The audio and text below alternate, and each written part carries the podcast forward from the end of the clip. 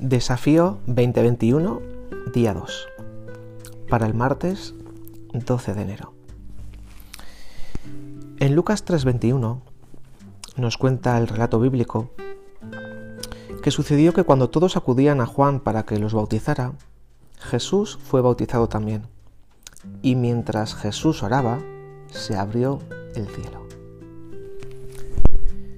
Se abrió el cielo mientras Jesús oraba.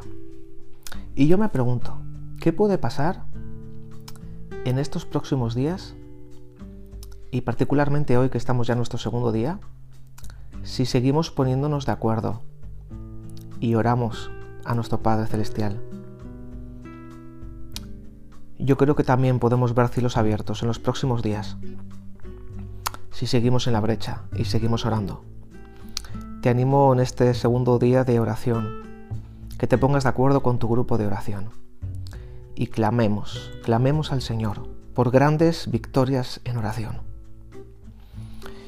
Eh, cada uno de nosotros podemos ser dirigidos por el Espíritu Santo para en estos 20 minutos de este día marcar la diferencia. Que cada grupo sea sensible al Espíritu Santo en este tiempo de oración.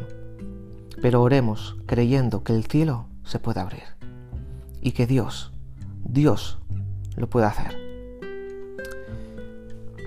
Hubo un teólogo llamado Wayne Grudem que dijo lo siguiente, si oramos poco, es muy probable que sea porque no creemos realmente que se consiga mucho con ello. Creo que en nuestra querida familia del PEC podemos revertir estas palabras de este teólogo y que nosotros sí seamos de los que oramos porque sí creemos realmente que se consigue mucho a través de la oración.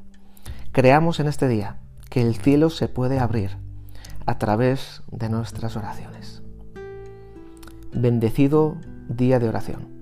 Querida familia del PEC, mañana continuamos.